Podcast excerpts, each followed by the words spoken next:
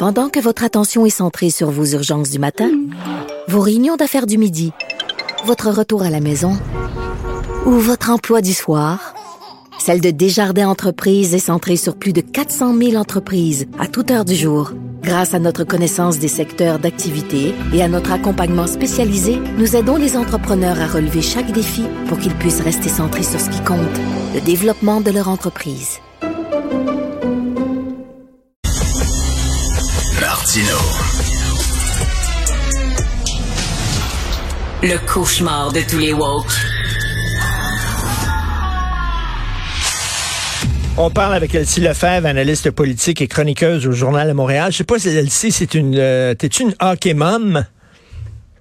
Oui, moi aussi, depuis que mon garçon a quoi, deux ans et demi, trois ans, donc Ah. je cours les arénas. Et moi aussi, j'ai été dégoûtée quand j'ai vu, euh, parce qu'au début, dans la journée, on entendait, bon, faut mettre un terme aux initiations, donc j'avais pas lu le contenu, puis là, je me disais, bon, il faut pas exagérer, ça peut être bien quand même pour l'esprit d'équipe et tout ça. Mais quand on lit ce que certains joueurs ont subi, je veux dire, c'est atroce. Euh, puis moi, ça m'a effectivement moi aussi remis en question. Tu sais, tu dis, ben, parce que tu sais, les, les- moi, mon garçon, il se rendra pas dans les juniors majeurs du Québec, donc tu sais, j'ai pas cette inquiétude-là, mais quand même, tu sais, c'est tout l'esprit derrière ça. Euh, c'est non, Et- c'est pas beau. Puis tu te dis, les meilleurs s'en vont là à 15 ans. C'est jeune, là. Ben oui. Euh, 15-16 ans pour, euh, tu sais, t'es, encore euh, un enfant quand même. euh, Ben oui, t'es un enfant. Écoute, c'est, parce que c'est de la torture psychologique. Là. Elsie, enfermé là, une, une gang là, dans, un, dans une petite toilette d'un autobus pendant deux heures, là, les, les, les gars paniquaient, avaient de la difficulté à respirer. Voyons donc, Christy. C'est ça. Ouais, effectivement. Puis, tu sais, parce que, bon, tu sais, je regarde mon garçon, là, tu sais, il joue, euh, tu sais, du 2B, du A, tu sais, bon, il, a- tu sais, il a- fait son petit parcours comme ça, c'est sympathique. Mais il reste quand même que c'est un groupe de garçons. Bon, donc, dans une équipe, évidemment, tu as des meilleurs joueurs, tu as des meilleurs moments dans la saison. Donc, c'est déjà, je pense, quand même complexe que chacun trouve sa place et sa Mm. confiance. C'est souvent, euh, tu sais, on en parle entre parents dans les dans, dans, dans les estrades. Tu sais, quand un joueur compte un but, on dit ah c'est bon, tu sais, ça va, ça va être bon pour sa confiance. Tu sais, il va bon. Donc, imagine quand en plus tu as du bullying à ce point-là, puis que, tu sais, je veux dire, c'est c'est quelque chose. Puis donc, moi, même dans des petites choses comme, justement, tu sais, souvent on se disait euh, comme parents, quand on envoie les joueurs dans un tournoi tous ensemble, ben là, ça leur permet de jouer euh, aux arcades, tu sais, d'aller dans oui. la, de faire de la, de la piscine. Ça, ça génère un esprit d'équipe parce que sinon, c'est vrai que parfois, là, je trouve que le hockey particulièrement, c'est euh, c'est assez dur. Quoique, tu sais, on a entendu, euh, je, je sais pas si tu as vu le documentaire euh, sur euh, la gymnaste américaine, euh, tu sais, puis l'équipe de gymnastes euh, Mm. américaine, c'est épouvantable. C'est c'est de la torture, de la cruauté, de l'abus sexuel aussi. Euh, donc, euh, ouais, en tout cas, bref. Ah non, c'est, c'est, ouais, c'est vraiment pas évident. Hey, autre chose, euh, un, un professeur qui avait mis en scène deux de ses anciennes élèves qui continuaient à enseigner, et puis là, un gars qui était pimp, tabarnouche, le gars était pimp. Il s'est fait arrêter à trois reprises. On n'a pas fait de vérification, puis le gars, pendant des années, il a pu continuer à enseigner. Et effectivement, il y a eu des relations intimes avec des, des, des, des, des- des étudiantes. Euh, J'ai Ah, parlé à Félix Séguin alors- ce matin. Il dit ça a pris quelques minutes, là, puis euh, il est allé sur le plumitif, puis il a vu toutes les arrestations du gars, puis tout son dossier. Comment ça, ils n'ont pas fait un job? Ben, c'est vraiment surprenant, ça aussi. euh, la première histoire, quand t'entends ça, le monsieur a mis en scène deux femmes. Donc, après avoir commencé des relations, une fois qu'elle était, pendant qu'elle était mineure, j'étais, ça aussi, dégoûtée. Je me dis, ben, voyons donc comment c'est possible. Puis moi, je me demande, tu sais, je veux dire, c'est sûr que, tu on va pas faire là, ben, je veux dire, faut pas non plus généraliser. Là. Je pense que ça reste des exceptions, mais comment se fait-il qu'il n'y a pas une petite vérification de routine euh, très très simple, là, comme euh, comme a fait euh, Félix euh, Séguin. Euh, c'est troublant. Ben c'est oui. troublant. Puis il y en a Ben oui. peut-être d'autres là qui sont qui sont dans les écoles, donc euh, Et- ben. Écoute, Elsie, euh, finalement, on a accepté l'offre du, du fédéral en santé, même si l'offre était insuffisante. Je veux, je veux te lire quelque chose parce que ça vient de tomber, là. On vient de m'envoyer ça. Jean Charret, un homme que tu connais bien, qui avait des bons mots pour toi, Monsieur Charret. Alors, Elsie, t'aimais beaucoup. Mon meilleur Alors, ami. Ton meilleur ami. Monsieur Charret vient d'écrire sur Twitter, écoute, faut avoir du front tout le tour de la tête. Écoute ça. Même si l'offre du fédéral acceptée par les provinces est un, pas dans la bonne direction, cela ne règle pas les problèmes à long terme. Il est temps d'envisager un rôle accru du privé, tout en assurant l'accès à un système de santé universel. Moi, d'entendre M. Charret, puis de voir aussi des gens comme Gaëtan Barrette qui font la leçon sur le système de santé. Come on! Ah, ben, c'est tellement. Moi aussi, j'ai, je viens de le lire, là, puis c'est, c'est épouvantable. Tu sais, Jean Charest, sérieusement, sur euh, le sur les institutions publiques, parce que, tu sais, puis de, de, de l'entendre dire qu'il veut mettre de la place au privé, ben dans le fond, tu sais, parce que Jean Charest est allé au Parti libéral, mais ultimement, il était déjà au conservateur, il a voulu y retourner, puis il a fait patate. Donc là, je sais pas, là, tu sais, pour sa contribution dans l'espace public, pas certaine. Mais sur le fond, parce que, bon, évidemment, chaque citoyen a le droit de s'exprimer, sais, si on en est là aujourd'hui, c'est en grande partie de sa faute à, son gouvernement, ben à lui. Donc, toute la question de la réingénierie de l'État, qui a été suivie par la suite avec Philippe Couillard, puis cette réforme de structure qui a créé comme des monstres avec les C3S. Euh, toute la question des agences privées, ça a été le quintuplé par euh, par son gouvernement. Il euh, faut se rappeler aussi que Jean Charest moi, je me rappelle, j'étais jeune élu, puis euh, on annonçait des milliers de fermetures de places en CHSLD.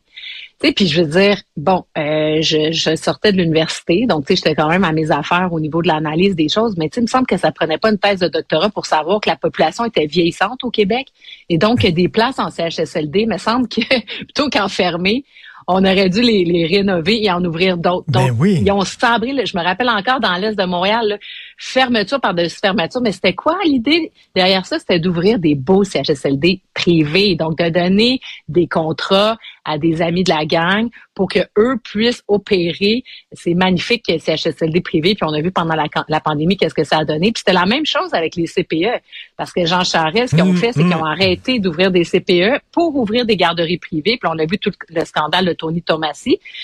Mais c'est, tu sais, Tony Tomassi était pas subtil, mais sauf que la logique c'était la même. Donc c'était de privilégier des gens sans compétences et qui, euh, qui, qui, ben, tu sais, qui, qui travaillent euh, avec nos gens les plus vulnérables. Tu sais, il y a pas d'argent à faire sur des enfants dans une garderie ni dans un CHSLD. Donc tu sais, quand le privé là-dedans, tu te dis où vont-ils aller chercher l'argent? Ben, c'est clair qu'ils vont couper dans, les services, dans les bains, ben dans la nourriture.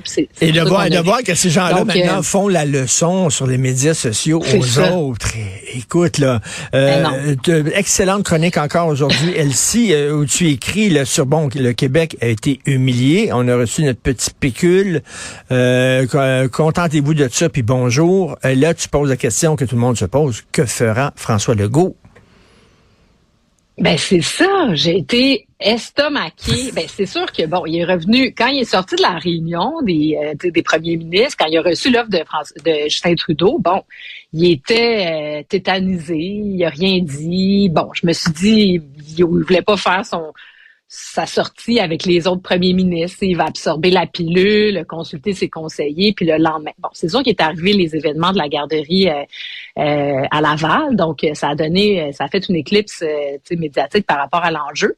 Mais je me disais, mon Dieu, il va comme sortir, puis nous, nous dire que ça n'a pas de bon sens, puis au moins s'indigner un peu. et là, rien pantoute tu sais, je veux dire, le calme plat, comme c'était sur la camomille, alors que c'est une des pires. C'est rebuffade que le Québec a connu dans les dernières années. Il a misé François Legault sur le, concept justement de Jean Charest, conseil de la fédération. C'est pour deux ans et demi à travailler là-dedans, sérieusement. Tu sais, je veux dire, quand tu regardes ça, là, il, a, il a perdu son temps. Il nous a fait à croire que ça allait marcher, un front commun, puis il s'est fait avoir, là. OK, oui, les autres provinces se sont fait avoir, mais je suis pas sûre que les autres provinces avaient autant d'espérance que François Legault. Là. Et tu dis que tu as, été député, tu as siégé dans le même caucus à l'époque où M. Legault était péquiste, tu as siégé avec lui et euh, tu le connaissais comme combatif. Et euh, tu dis, euh, j'ai mm. peine à croire que le François Legault que j'ai connu autrefois si combatif qui réagisse ainsi. Tu dis que sa position est encore plus molle que celle du Parti libéral du Québec. Ben c'est ça, c'est que effectivement je suis là Hébert lui parce que bon François Legault à la base, à l'époque, c'était vraiment parce que bon, faut savoir que François Legault a été ministre dans le gouvernement du Parti québécois, tout ça. Quand on est arrivé dans l'opposition, moi j'ai été élu à ce moment-là.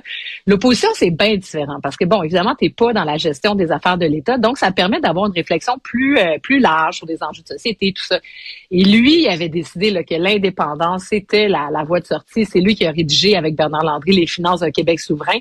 Puis hier, je l'écoutais parler sur la question de la péréquation. C'est sûr que Québec on reçoit de la péréquation mais François Legault avait documenté tellement bien le fait que Évidemment qu'on envoie de l'argent à Ottawa, puis qu'Ottawa nous redonne la péréquation. Mais le fédéral investit dans plein d'autres choses. C'est comme si, par exemple, euh, j'ai froid aux pieds, que mes bottes, euh, tu sais, je veux dire, ça prennent l'eau puis que mes parents m'achètent un manteau d'hiver à chaque année. c'est comme merci pour le manteau d'hiver, mais moi c'est des bottes que j'ai besoin. Donc le fédéral c'est ça dans un paquet de dossiers. Tu sais, dans, à l'époque, il y avait, on parlait beaucoup notamment de l'aéronautique. Le Québec se démarquait en aéronautique, mais le fédéral investissait, investissait des milliards dans l'automobile. Ça fait en sorte qu'on n'a pas été capable à un moment donné d'être compétitif. Puis là, ben, on pourrait parler des chantiers de la Navy, puis un paquet d'autres euh, de, de, mm. de, la Navy, d'un paquet d'autres enjeux où le fédéral investit selon ses priorités. Puis c'est pas pour rien que mm. Doug Ford est content. C'est qu'il va encaisser son micro-chèque comme le Québec, mais lui, clairement, qui a négocié d'autres choses. Oui, la question du privé, mais il a certainement négocié d'autres investissements, peut-être en transport en commun ou dans d'autres choses complètement ailleurs, mais les milliards vont rentrer. Puis dans le fond, c'est quoi qui est important, c'est de balancer au bout de la ligne. Tu sais. Donc François Legault, je comprends pas, il est, il est, pris dans sa stratégie canadienne, donc il peut pas trop se fâcher parce que sinon. Il a dit, il a dit, il a dit, ah ben au moins il y a pas de conditions attachées à cet argent-là. Tu sais, c'est comme tabarnouche. Tu sais, c'est comme mon père disait là. C'est ben mieux qu'un coup de pied dans le cul. Vraiment, là. Ben, c'est exactement ça. Sauf que là, François Legault, je veux dire, il nous a, bon, il nous a dit, je suis plus souverainiste, euh, bon, on va essayer de faire fonctionner le Canada, mais là, je veux dire, je veux bien le statu quo, pas de changement constitutionnel, mais là, la clause dérogatoire s'est remise en question par euh, le gouvernement fédéral. Amiral Gawabi, je veux dire, c'est quand même pas rien, là. Elle, c'est une raciste finie contre le Québec, est nommée, même si François Legault est pas content. Euh, la gouverneure générale, qui parle pas un traître mot français, c'est quand même pas rien, tu sais, je veux dire, c'est mais est-ce que Elsie, les deux peuples fondateurs. Oui, mais, mais je, t'entends là-dessus et tu as parfaitement raison, mais je te pose la question, n'est-il pas représentatif du Québec, François Legault? On le sait, François Legault, c'est pas un leader. C'est pas lui qui va nous mener ailleurs. Lui, il nous suit, il nous accompagne. Euh, mm. Puis peut-être que s'il se fâche pas, c'est qu'il sent que les Québécois sont, sont pas fâchés. Si tu veux, on, on a le premier ministre qu'on mérite. Ben, c'est un peu ça. Hein. Moi, je pense que tu mets le doigt sur quelque chose. Puis hier, dans son point de presse, donc là, est arrivé, les, les journalistes, j'étais tellement, tu sais, là, tu sais, des fois, je trouve qu'ils vont un peu fort, mais là, tu sais, posaient des questions. Qu'est-ce que vous allez faire? C'est quoi les options? Est-ce qu'un référendum sectoriel, c'est une idée, tout ça? Et là, lui, sa réponse a été de dire, ben, il va falloir que vous m'aidiez à expliquer aux Québécois que le fédéral met pas sa juste part, puis donc tant que les Québécois comprennent pas, ben je peux rien faire. Donc il est vraiment, effectivement, euh, c'est comme s'il est résigné. Puis il se dit, la dernière fois, il a dit ne pas, ah, parce qu'il a répété ça dans son point de presse, il a dit, euh, je l'ai dit quand c'était les élections de pas voter pour Justin Trudeau, que Justin Trudeau allait pas vouloir mettre d'argent. Ouais, mais il nous a quasiment fait une invitation à voter pour les conservateurs, tu sais, qui sont pro-armes, anti-avortement, euh, pipeline, etc. Tu sais, donc euh, c'était. Puis, c'est plutôt que de dire une voix forte pour dire, ben, votez bloc québécois, tu sais, le seul parti qui peut défendre nos intérêts, mais il peut pas faire ça parce qu'il est pris dans sa logique fédéraliste. Il peut pas demander mm. aux Québécois d'appuyer un parti souverainiste. Mm. Mm. Donc, euh, c'est, c'est, puis moi je trouve que c'est grave parce que on, tu sais, puis là c'est ça, les, les libéraux je veux dire, qui d'habitude sont mou, mou, mou, mollassons comme tout. Là, sont sortis, tu sais. Bon, Marc Tanguay, je trouve qu'il est sur une bonne lancée ces derniers temps pour dire ça n'a pas de bon sens, on doit revendiquer plus et tout ça. Parfait. Après ça, euh, bon, Parti québécois, évidemment. QS aussi, quand même, euh, j'ai, euh, j'ai apprécié la réponse de Manon Massé. Puis François Legault, rien, niet, nada, on va encaisser notre chèque d'un milliard. Euh, puis... assez étonnant, une euh, excellente chronique encore aujourd'hui à lire et ça vient tout juste de tomber, euh, Elsie. Alors, le gouvernement Legault est insatisfait des réponses fournies par les dirigeants de hockey junior. Alors, ils acceptent là, la demande de l'opposition, c'est-à-dire ils vont les convoquer, les dirigeants de hockey junior, en commission parlementaire. Donc, c'est Québec solidaire qui avait demandé ça. Donc, il dit ben oui, effectivement. Est-ce que tu trouves c'est une bonne idée? Ouais. Je pense que c'est une bonne idée. Euh, une commission parlementaire, ceci dit, ça n'a pas de pouvoir concret, là, à part de faire la lumière, d'ouvrir le débat, euh, de permettre aux acteurs de se prononcer. Donc, euh, de ce qui va émaner de ça, on verra la suite des choses, mais je pense que c'est un premier pas dans la bonne direction. Ce qui me rassure un peu, c'est que tout a été vraiment resserré depuis des années. Donc, je pense que ce qu'on a lu ça s'est pas produit euh, dans les années récentes, mais quand même pour euh, on doit assainir les mœurs. Euh, tu sais, je veux dire, Hockey Canada, jusqu'à, puis on me faisait remarquer ceci dit que c'est quoi l'équipe Canada junior là qui, qui a eu des, des abus sexuels envers des femmes, qui ben a eu le cover-up avec les fonds de Hockey Canada. Ben oui. Ça reste quand même assez récent là. Donc, euh, écoute, comme dit la ministre Isabelle Charret, dit il est temps de faire la lumière. Donc, on verra ce que ça donne. Mais comme tu dis, là, on espère que depuis le temps, euh, les, la culture, les mœurs ont vraiment changé. Merci beaucoup, Elsie. Bon week-end. Merci. Salut.